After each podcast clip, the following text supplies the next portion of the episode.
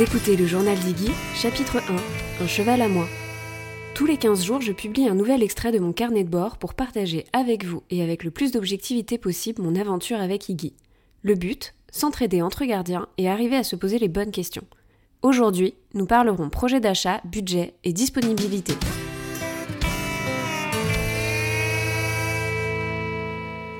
Si vous êtes simple cavalier et que vous vous demandez si vous avez les moyens d'avoir votre propre cheval, ce qui va suivre est pour vous. Si vous êtes déjà propriétaire, un peu moins, mais peut-être que l'une de vos connaissances est en pleine réflexion. Alors, n'hésitez pas à lui partager cet épisode. Attention, spoiler, alerte. Tous les chapitres de cette saison s'adresseront surtout aux personnes qui sont encore dans leur phase de recherche. Car comment raconter mon aventure avec Iggy sans en partager ici la genèse? Commençons donc par le commencement. Avant de passer à l'acte, je me suis très longtemps posé les trois questions suivantes. Est-ce que je vais avoir le temps? Est-ce que je vais avoir l'argent? Et est-ce que je vais savoir m'en occuper? Trois questions sur lesquelles je butais systématiquement jusqu'à ce que je comprenne que les questions à me poser étaient celles-ci. Mais pourquoi je veux un cheval? Et qu'est-ce que je vais faire avec lui? Est-ce que je suis prête à devenir responsable d'un autre être vivant qui n'a rien demandé et de subvenir à ses besoins fondamentaux? C'est donc finalement en répondant à ces trois questions-là que j'ai pu formuler mon projet et enfin y mettre un prix, le temps à y consacrer et les moyens. Je vous donne un exemple. Si vous êtes cavalier de dressage et que vous cherchez votre binôme pour sortir en compétition amateur, vous n'aurez pas les mêmes besoins que si vous cherchez un compagnon pour faire de la balade. Vous allez donc chercher un cheval qui a déjà certaines aptitudes physiques, et peut-être même une race en particulier. En fonction de votre niveau, vous choisirez aussi peut-être un cheval avec déjà de l'expérience si vous escomptez avoir des résultats. Pour finir, les compétitions, ça représente un petit budget et un certain équipement comme un van. Tous ces critères, ça vous donne déjà de bonnes indications sur le type de cheval et le prix à mettre au moment de l'achat. Par la suite, il vous faudra donc maintenir une cadence de travail, ce qui veut dire plusieurs séances par semaine, dont certaines probablement avec un coach. De nouveau ici, vous avez des indications sur le temps et les moyens à mettre. Dans mon cas, rien de tout ça n'était aussi clair. Il m'aura fallu attendre trois ans pour commencer à cerner mon projet. Je commençais à ne plus être très motivée par les activités de l'équitation dites classiques comme le CSO, le dressage et le cross. Je me détournais du sport et je préférais grandement partir en balade. J'aimais passer du temps dehors à cheval, mais franchement, je ne savais pas comment trop avancer plus loin avec ça. Finalement, c'est en multipliant d'autres expériences que celles que je pouvais faire au Poney Club et en allant faire des stages ailleurs que mon projet a pris forme. Je voulais me lancer dans une aventure où je pourrais développer le jeu et les activités en extérieur. C'est dans la découverte du travail à pied et de la liberté que j'ai trouvé mes réponses aux questions pourquoi je veux mon cheval et pourquoi faire? Finalement, ce qui est important ici, c'est de vous connaître, et c'est de comprendre ce qui vous motive. Vos limites, vous pourrez toujours les pousser plus loin. Dans mon cas, plus j'avais un début d'idée précise, plus j'étais rassurée car je pouvais prévoir et anticiper les besoins, mais aussi préparer mon budget. En parlant de budget, une fois que je savais où j'allais, je l'ai préparé en deux blocs distincts l'achat en lui-même et les dépenses annuelles à prévoir ensuite. Personnellement, j'ai un peu galéré à imaginer toutes les dépenses, et j'ai fini par créer un tableau pour avoir une vision d'ensemble. C'est ma manière de faire, mais elle m'a beaucoup aidé, donc je vous la partage. D'ailleurs, je l'utilise encore ce tableau, et j'y rajoute parfois même certains postes que je n'avais pas eu encore à imaginer. Pour celles ou ceux que ça intéresse, vous pourrez trouver le lien de téléchargement du tableau en description de l'épisode. N'hésitez pas à l'adapter à vos besoins. Commençons par l'achat en tant que tel. Vous devrez prévoir plusieurs coûts. Il y a celui du futur cheval ou jument ou poulain. Pensez à vérifier que le prix est annoncé avec la TVA. Si ce n'est pas le cas, vous devrez rajouter 20%, et ça peut vite chiffrer. Si le prix du cheval est de 5000 euros par exemple, ça rajoute quand même 1000 euros de plus. Il faut aussi penser à la commission du coach si vous vous faites aider, ce qui est plutôt bien en soi pour arriver à prendre du recul. J'ai trouvé des informations comme quoi, en moyenne, cette commission se calculait en pourcentage, et souvent se trouve aux alentours de 10% du prix du cheval.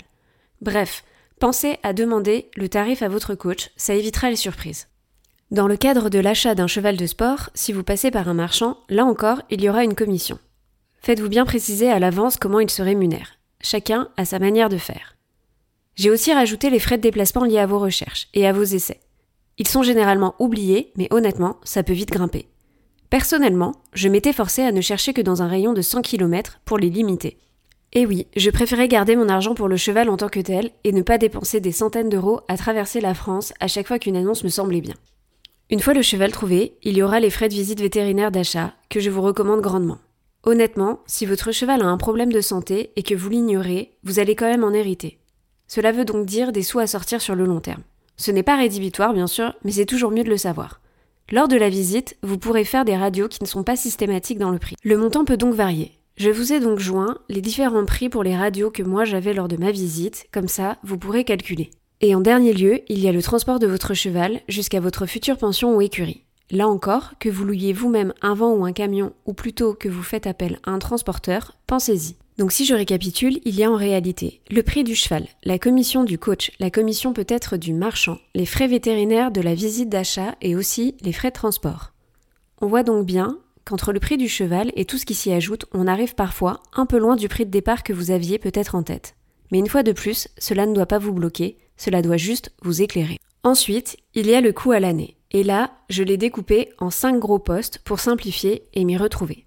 J'ai donc l'hébergement, l'alimentation, le matériel, les soins et la formation. Une fois de plus, ce sont mes postes. Adaptez les vôtres en fonction de votre projet.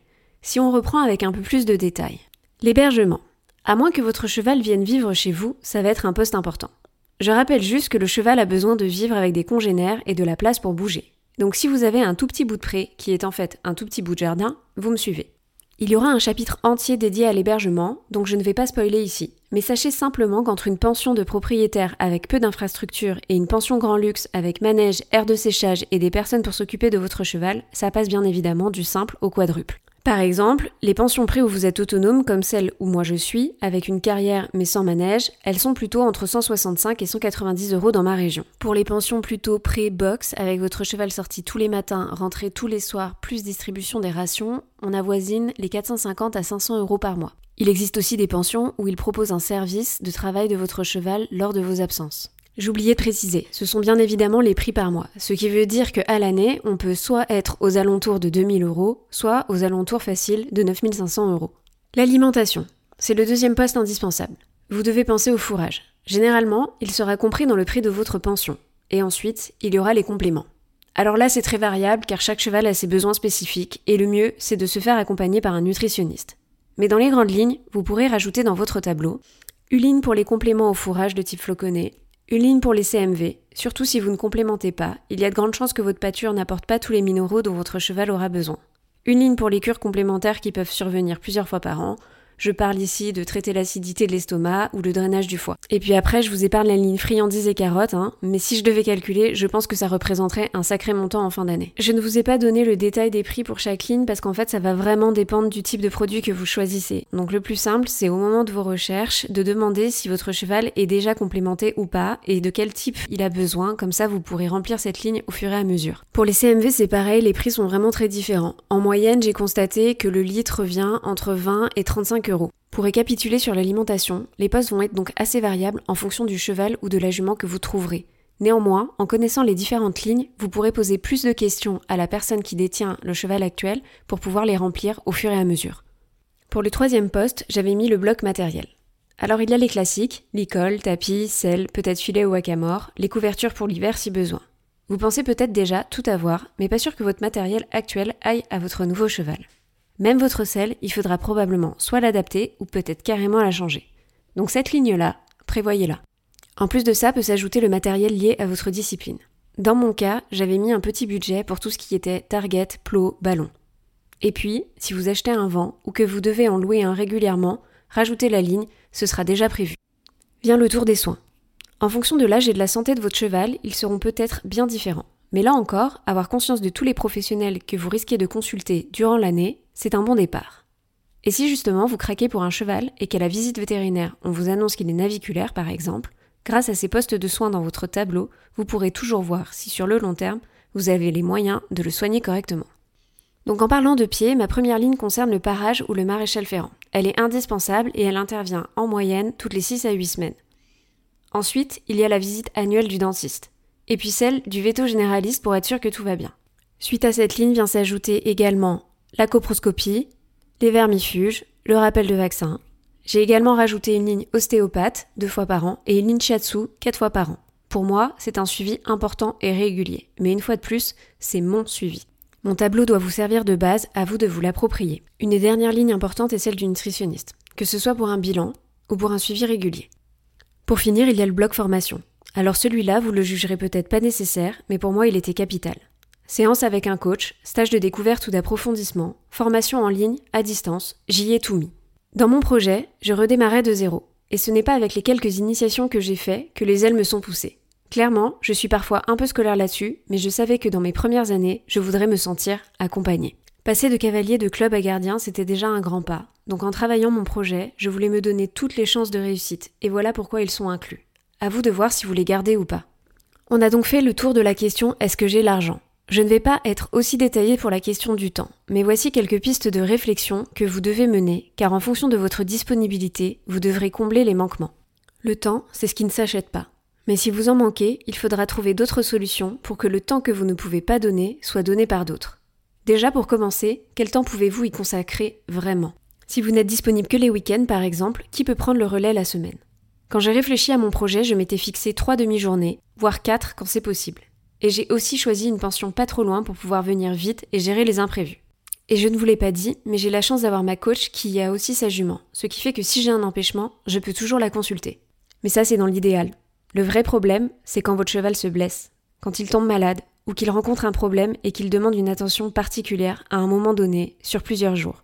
Là, il va falloir pouvoir lui donner du temps. Et même sans parler de gros accidents, un traitement pour une gale de boue par exemple, un complément alimentaire, ça, juste ça, ça demande de pouvoir adapter son emploi du temps, et parfois plusieurs fois par an. Plusieurs solutions sont possibles, mais c'est bien de les prévoir et de les intégrer avant. Elles vous aideront à affiner votre projet et par la suite le budget dont vous aurez besoin si vous devez mettre votre cheval dans une pension avec un maximum d'assistance sur les repas ou sur les soins. Une des autres solutions possibles, c'est peut-être de prendre une demi-pension. Une DP, c'est choisir une personne de confiance qui viendra travailler votre cheval, lui tenir compagnie, vous aider à effectuer certains soins. Bref, vous faire gagner du temps et lui apporter le temps dont lui il aura besoin. Qui dit demi-pension veut dire aussi rentrée d'argent. Et cette ligne-là, vous devez la mettre dans votre tableau car peut-être que c'est cette ligne qui vous permettra d'accéder à votre projet. J'aimerais finir ce premier chapitre par une petite réflexion. Il y a plein de raisons qui vous pousseront à vouloir un cheval. Bon, déjà cette phrase sonne un peu consumériste. Reprenons. Il y a plein de raisons qui peuvent vous pousser à devenir gardien. Mais ce que vous ne devez pas perdre de vue, c'est qu'en partant à la recherche d'un cheval, vous y trouverez un compagnon qui va intégrer votre vie et dont vous allez devenir responsable. Pendant un temps, moi, j'ai envisagé de rester en demi-pension. C'était rassurant. Ça me semblait un bon compromis. J'aimais m'occuper et sortir ce petit cheval gris plusieurs fois par semaine, sans les contraintes. Je restais dans une super zone de confort, avec en ligne d'arrivée le plaisir immédiat d'une balade, d'un brouting ou d'une session de travail. Et si c'est la seule chose que vous pouvez offrir aujourd'hui, c'est déjà bien. Et c'est très formateur. Si un jour vous passez le cap de devenir, à votre tour gardien, tous les moments que vous aurez partagés, toutes les questions que vous vous serez posées sur cette demi-pension, ce sera comme une sorte de grosse base de données que vous pourrez consulter. J'espère que ce premier chapitre a pu vous aider dans vos réflexions. Le tableau des coûts que je vous ai présenté est disponible en téléchargement sur le compte Notion qui accompagne ce podcast. Le lien est à retrouver dans la description de cet épisode. Si vous avez aimé le journal d'Iggy chapitre 1, n'hésitez pas à nous rejoindre sur Instagram ou TikTok sous le pseudonyme iggy.journal. Pour nous encourager, vous pouvez aussi nous laisser un commentaire, quelques étoiles ou partager cet épisode à vos amis. Je vous retrouve donc dans 15 jours pour un nouveau chapitre sur comment partir à la recherche de votre compagnon. Merci de votre écoute et à bientôt.